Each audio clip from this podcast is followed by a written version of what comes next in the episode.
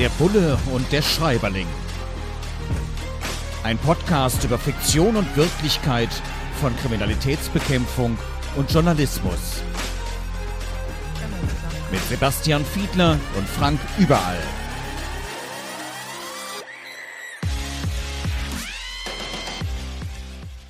Herzlich willkommen zu einer neuen Folge von unserem Podcast Der Bulle und der Schreiberling. Heute mit Die siebte Zeugin von Florian Schwieker und Michael Zokus. Es steht drunter ein Justizkrimi. Erschienen ist er im Knau Verlag und es geht darum, dass ein Mann seiner Tochter noch fröhlich zuwinkt und dann zur Bäckerei fährt. Ja, morgens einfach frisches Gebäck holen fürs Frühstück. Doch er kommt erstmal nicht zurück. Es passiert etwas in der Bäckerei. Es gibt eine Schießerei. Mordserei. Und es geht in diesem Roman, in diesem Krimi, in diesem Justizkrimi dann um die Aufklärung vor Gericht. Aber erstmal kommt diese Szene in der Bäckerei mit der Schießerei und da ist auch ein Polizist involviert. Dieser Polizist ist nicht mehr der allerjüngste und es heißt dann, dass er körperlich auch schon ein wenig abgebaut hätte. Und das ist dann auch meine erste Frage an unseren Bullen hier im Podcast. Sebastian Fiedler vom Bund Deutscher Kriminalbeamter, selbst Kriminalkommissar. Sebastian, äh, wenn man bei der Kripo ist, wie ist es eigentlich? Muss man sich da selber fit halten, regelmäßig fit halten? Hältst du dich fit, damit du nicht körperlich ein wenig abbaust, so wie der Polizist hier im Kriminalroman? Also ich bemühe mich jedenfalls sehr, unter anderem durch eine halbwegs gesunde Ernährung und reichlich Bewegung, das ein bisschen auszugleichen, dass wir ja einen sehr schreibenden Beruf und dadurch auch häufig einen sitzenden Beruf haben. Also das heißt, wir sind nicht rund um die Uhr auf den Beinen. Die Dienstherren der Polizeien gehen da ganz unterschiedlich damit um. Es gibt in Nordrhein-Westfalen einen sogenannten Sporterlass, der es vorschreibt, in regelmäßigen Abständen das Sportabzeichen zu absolvieren. Da gibt es allerdings dann auch wieder Altersgrenzen. Also ich will es mal so zusammendampfen. Letztlich ist jeder natürlich ein wesentliches Stück selber auch dafür verantwortlich, dass er nicht keuchend von Büro zu Büro läuft. Ja, solche Erlasse kann es natürlich für uns Journalistinnen und Journalisten nicht geben. Und ich gebe zu, dass ich auch ein bisschen viel am Schreibtisch sitze und ein bisschen wenig Sport mache. Sport ist Mord, Breitensport ist Massenmord. Soll ja jemand mal gesagt haben, aber naja, ich sollte mich, glaube ich, auch ein bisschen mehr fit halten. Auch wenn ich ja nicht irgendwelchen Menschen hinterherlaufen muss, um sie möglicherweise festzunehmen. Apropos Festnahme, Festnahmesituation. Auch in diesem Buch wird beschrieben bei dieser siebten Zeugin, noch ganz am Anfang, da wo es um eben eine Festnahme geht, wie das so aussieht, wie der Autor sich vorstellt, die Autoren sich vorstellen, dass das sich abgespielt haben kann. Rechtes Knie in den Rücken, Täter flach auf den Boden, Gesicht nach unten gepresst, Arme ausgestreckt neben sich. Ist das ungefähr, wir wollen ja die Realität, den Realitätsgehalt in Krimis prüfen. Ist das so deine Erfahrung, dass eine Festnahme so aussieht, wenn es denn schnell gehen muss und notfalls die Staatsgewalt vermittelt durch euch eingesetzt werden muss? Wenn es denn schnell gehen muss und wir eine Festnahme durchführen und idealerweise die auch vorher geplant haben, dann läuft das eigentlich nach einem immer wieder trainierten Schema ab. Und mit dem Schema meine ich tatsächlich die Technik im, wenn du so willst, handwerklichen Sinne, weil man natürlich diese Abläufe auch auf der Judomatte vielfach eingeübt hat und geprüft hat. Und das geht durchaus auch nach der Maßgabe, dass sich der Täter dabei möglichst wenig verletzt.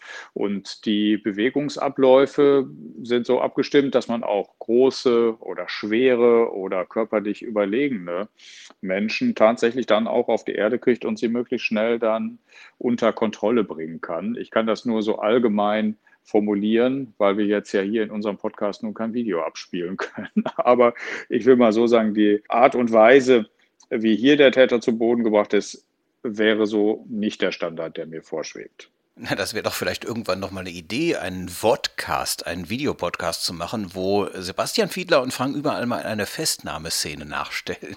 Mal gucken, vielleicht machen wir das irgendwann. Wenn wir genug Zuschriften kriegen von Menschen, die meinen, dass das sinnvoll wäre. Ja, kommen wir zurück zur siebten siebten Zeugin, diesem Krimi, der sich eben hauptsächlich in der Justiz abspielt. Das ist ja das Herz dieses Krimis und da wird auch das Verhältnis beschrieben, dass die Mandanten, das auch die Polizei zuweilen hat, zu Staatsanwälten. Die Staatsanwaltschaft, Herrin des Verfahrens sozusagen, diejenige, die sagt, was ermittelt werden muss. Und da gibt es natürlich immer wieder einzelne Staatsanwältinnen oder Staatsanwälte und so eine Figur finden wir auch in diesem Krimi. Die zieht sich ganz gut durch, die ist ganz schön beschrieben. Da gibt es eben einen Staatsanwalt, der mh, hm, ja sehr auf Medien aus ist, auf Berichterstattung aus ist, darauf in den entsprechenden Massenmedien gut auszusehen. Ist das ein reales Problem, dass äh, solche Menschen in der Justiz eigentlich eher darauf achten, möglichst selbst gut auszusehen und entsprechend auftreten? Hast du sowas schon mal erlebt? Das kann ich fast ein bisschen kurz halten, weil zumindest nach meiner persönlichen Erfahrung die Staatsanwältinnen und Staatsanwälte, mit denen ich bisher so zu tun hatte, sei es in der Praxis, in der Zusammenarbeit mit dem Landeskriminalamt, aber auch in der Fortbildung habe ich sehr, sehr viele kennengelernt.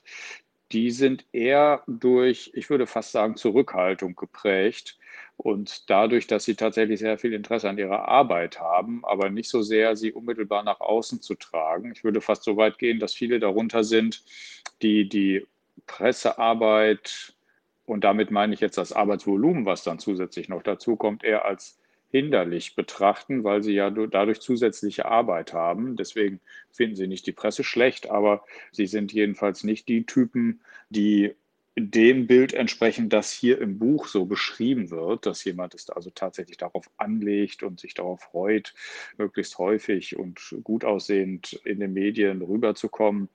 Das dürfte zumindest nach meiner persönlichen Erfahrung eher die Ausnahme sein. Ich schließe nicht aus, dass es solche Personen natürlich an anderen Stellen gibt. Ja, es sind auch meine Erfahrungen aus der journalistischen Blickrichtung.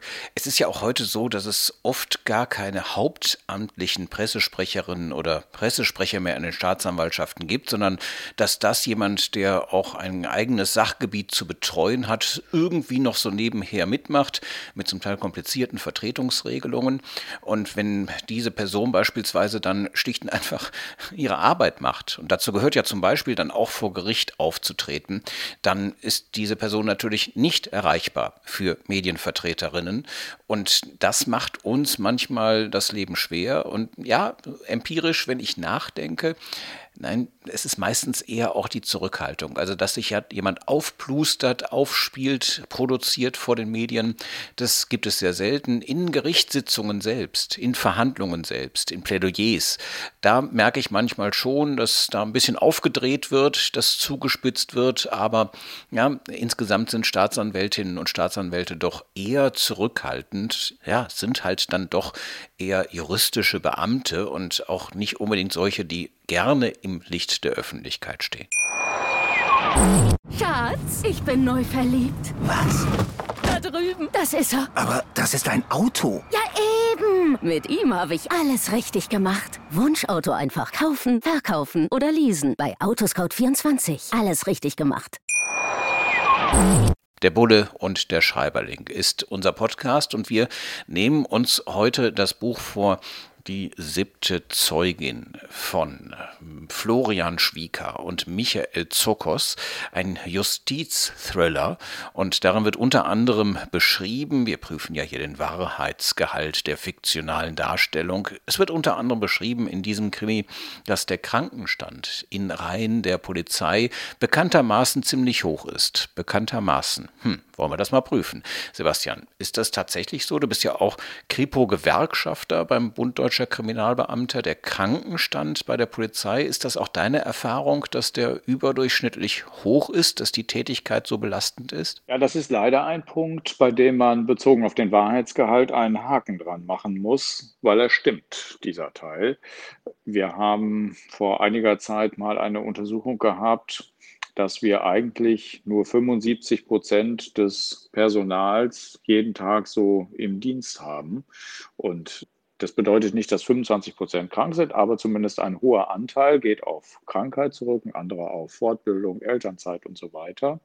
Aber der Krankenstand ist je nach Dienststelle durchaus sehr, sehr hoch. Das hat teilweise zu tun mit überalterten Dienststellen, insbesondere in den ländlichen Regionen ist es häufig so der Fall und ältere Kolleginnen und Kollegen werden möglicherweise eben schneller krank als andere.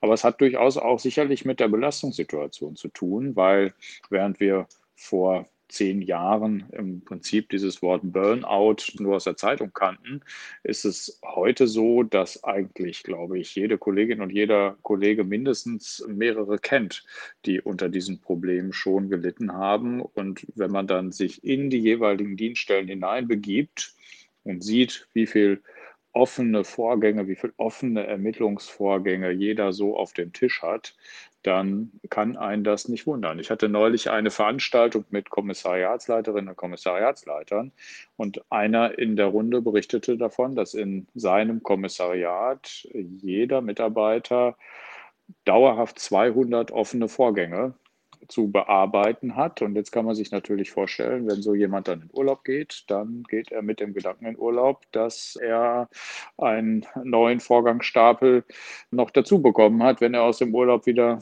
zurückkommt. Und das löst durchaus krasse Belastungssituationen aus, die sich im Krankenstand niederschlagen.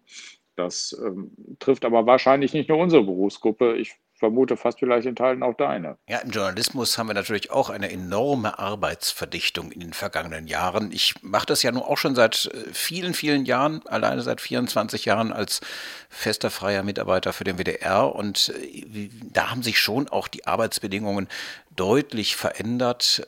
Heute selber zu schneiden ist fast selbstverständlich. War früher, als ich vor 24 Jahren angefangen habe, nahezu undenkbar. Auch selber drehen und zum Teil noch Social Media bedienen und all das mitzudenken. Es ist eine enorme Arbeitsverdichtung und es ist nicht unbedingt mehr geworden. Und das gilt für Redaktionen in der ganzen Republik mehr geworden an Personal. In meiner Funktion beim Deutschen Journalistenverband, wir sind ja beides Gewerkschaftsvertreter hier, also beim DJV, stelle ich das das auch immer wieder fest, zum Beispiel jetzt in der Corona-Zeit, da hat es weniger Aufträge für Freie gegeben. Es hat Kurzarbeit in vielen Medienhäusern gegeben, weil die natürlich auch nicht mehr so viel Anzeigenumsätze gemacht haben. Und darunter leidet das Produkt, ja, und darunter leiden auch die Leute. Das ist natürlich klar, wenn immer mehr Arbeit da ist und immer weniger die machen müssen, das ist ein echtes Problem und da müssen wir auch mit den Medienhäusern als Gewerkschaften intensiver noch ins Gespräch kommen, dass nicht kaputt gespart wird, weil das tut letzten letzten Endes nicht gut. Und letzten Endes brauchen wir in beiden Berufsfeldern natürlich auch Fachkräfte. Und die gewinnt und hält man nicht durch prekäre Arbeitsbedingungen. Ja, hört sich ein bisschen an wie das Wort zum Sonntag, aber das gehört ja auch in der Betrachtung unserer Berufe mit dazu. Kommen wir zurück zur siebten Zeugin, zu dem Justizkrimi, den wir gerade besprechen. Und da heißt es dann unter anderem, dass Angehörige völlig überrascht sind, dass jemand möglicherweise Täterin, Täter war. Ist das in der Alltagssituation Kripo auch manchmal so, dass man auf Angehörige, auf Freunde oder sowas trifft von Beschuldigten, die sagen, nee, kann ich mir alles gar nicht vorstellen. Dabei habt ihr handfeste Beweise und wisst eigentlich ganz genau, vielleicht habt ihr sogar schon Geständnis, dass da jemand was, ich sage jetzt mal flapsig, angestellt hat.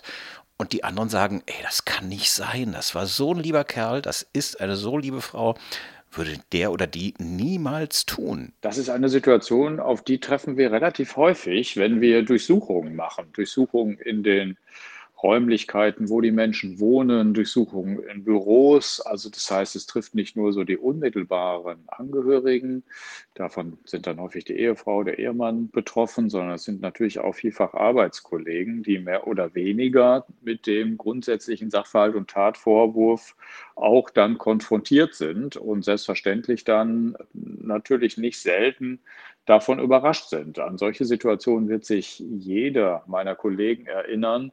Und es gibt natürlich zuweilen dann auch Situationen, die emotional etwas aufgeladen sind, insbesondere zu Beginn einer Durchsuchung, weil das bringt der Umstand dann mit sich.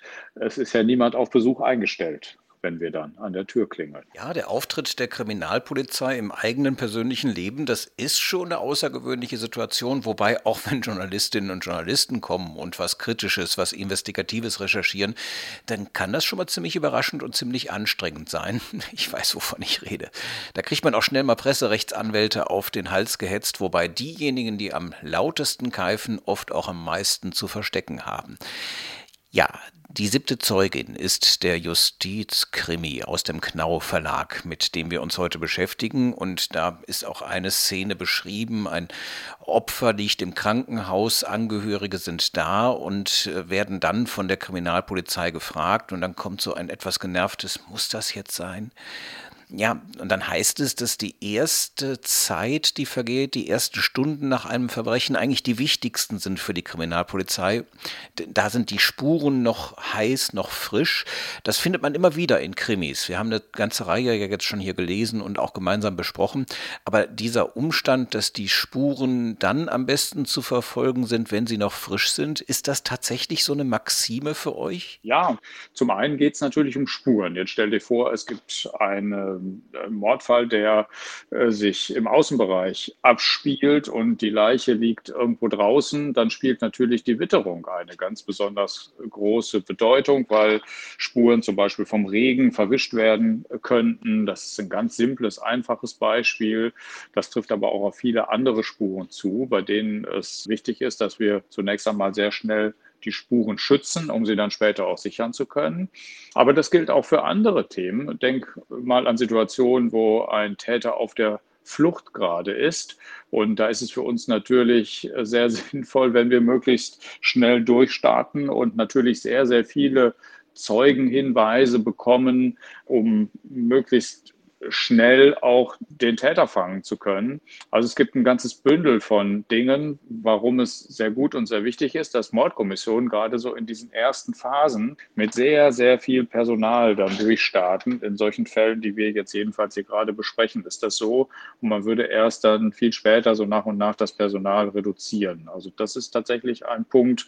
Wenn er denn in vielen Krimis vorkommt, dann kommt er in vielen Krimis richtig vor. Und das ist tatsächlich Realität. Ja, manchmal können Krimis im Buch oder auch im Fernsehen quasi sowas wie eine Schullektüre, wie Schulfernsehen sein für Kriminelle, wie man es denn am besten macht. Und an einer Stelle von Die siebte Zeugin heißt es, dass ein Auto komplett abgefackelt wird, abgebrannt wird, um Spuren zu verwischen. Jetzt gib uns doch mal einen Tipp. Klappt das? Wenn ich ein Auto irgendwo in den Wald stelle, komplett wegbrenne, sind dann keine Spuren mehr zu finden? Kann ich mich darauf verlassen? Gute Idee, Frank. Ich weiß zwar nicht, was du in deinem Auto angestellt hast, aber natürlich kann ich jetzt hier keine Anleitungen für künftige Täterinnen und Täter geben. Also insoweit kann die Botschaft eigentlich nur insgesamt lauten, fast immer finden wir noch irgendwo was und die meisten Täter, gerade mal Mörderinnen und Mörder, werden zu einem erschöpfenden Anteil gefasst. Die Aufklärungsquoten sind riesig groß.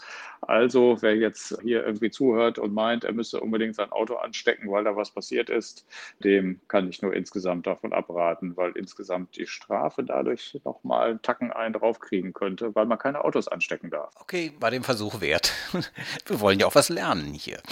Ein letztes Thema noch aus dem Krimi Die siebte Zeugin. Ein Justizkrimi, geschrieben von Florian Schwieker und Michael Zokos, erschienen im Knau Verlag. Eine Situation noch, die beschrieben wird, Familienclans, zum Beispiel in Berlin, wo es einen Inner Circle gibt, die absolut aufeinander aufpassen, die zusammenhalten, ja, Mafia ähnlich. Mit dem Thema Mafia werden wir uns ja demnächst in einer der nächsten Folgen nochmal etwas intensiver beschäftigen.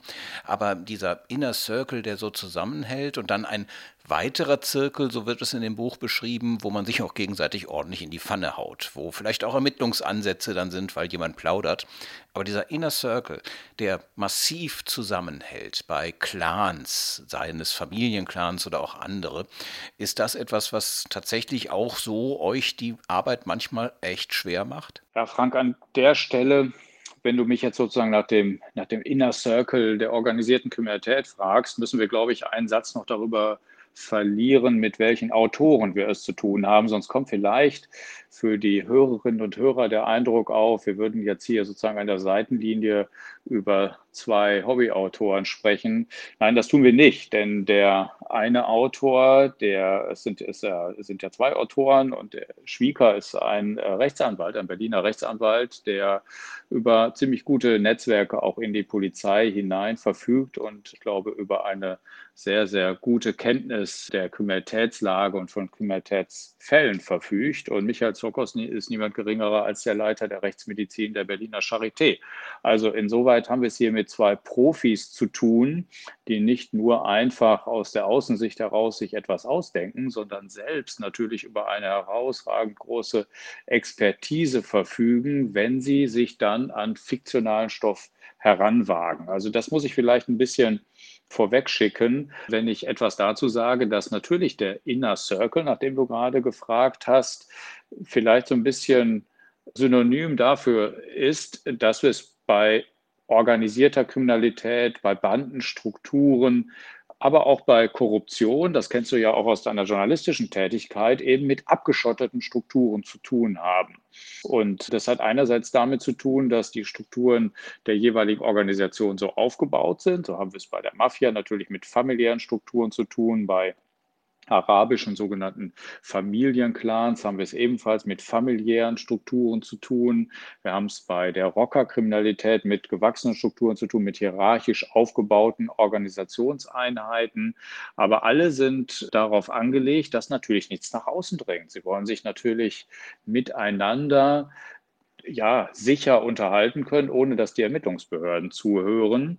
Und ich verrate nicht zu viel, dass wir deswegen uns auch natürlich sehr intensiv immer damit auseinandersetzen, wie wir das knacken können, wie wir also in diese inneren Bereiche vordringen können.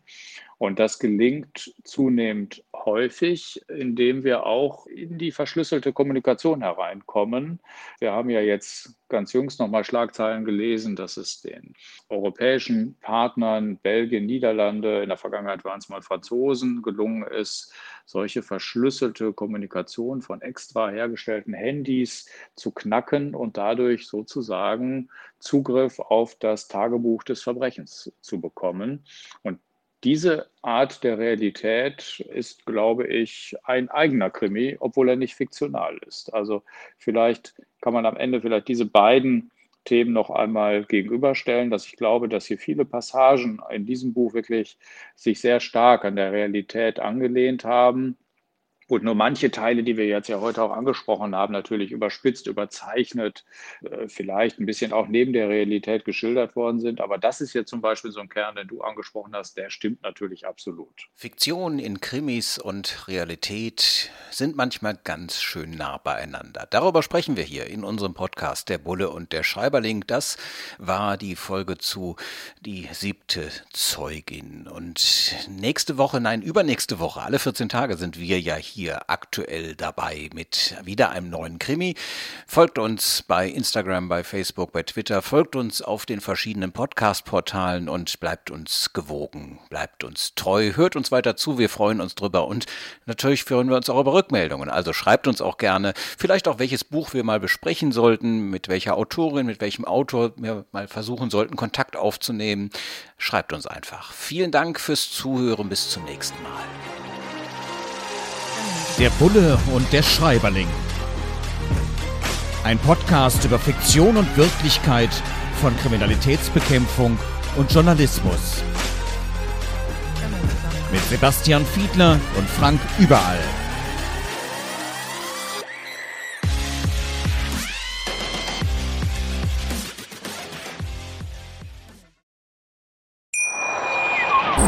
Schatz, ich bin neu verliebt. Was? Das ist er. Aber das ist ein Auto. Ja, eben. Mit ihm habe ich alles richtig gemacht. Wunschauto einfach kaufen, verkaufen oder leasen. Bei Autoscout24. Alles richtig gemacht. Schatz, ich bin neu verliebt. Was? Da drüben. Das ist er. Aber das ist ein Auto. Ja, eben. Mit ihm habe ich alles richtig gemacht. Wunschauto einfach kaufen, verkaufen oder leasen. Bei Autoscout24. Alles richtig gemacht.